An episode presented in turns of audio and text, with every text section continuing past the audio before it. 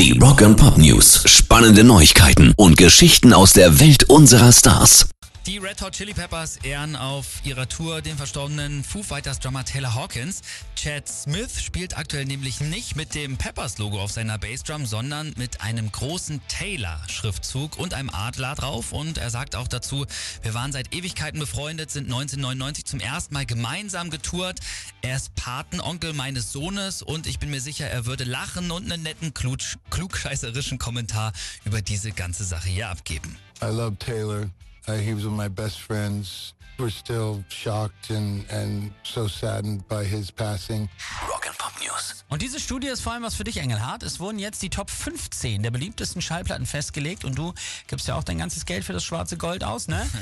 Die Top 5 hat mich zumindest sehr überrascht. Auf Platz 5 geht noch Thriller von Michael Jackson, klar, ja. meistverkauftes Album aller Zeiten. Mhm. Aber dann Daft Punk's Random Access Memories ist auf der 2 und ansonsten dreimal Pink Floyd, The Was? Wall und Dark mhm. Side mhm. of the Moon auf 3 und 4 und die beliebteste Schallplatte ist Wish You Were Here.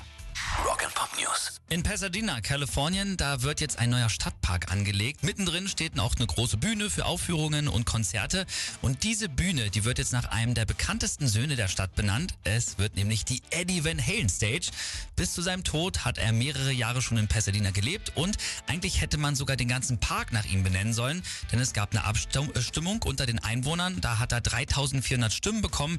Die Science-Fiction-Autorin Octavia Butler nur 529 Stimmen. Trotzdem wird der Park jetzt nach ihr benannt, aber hey, Eddie bleibt zumindest die Bühne.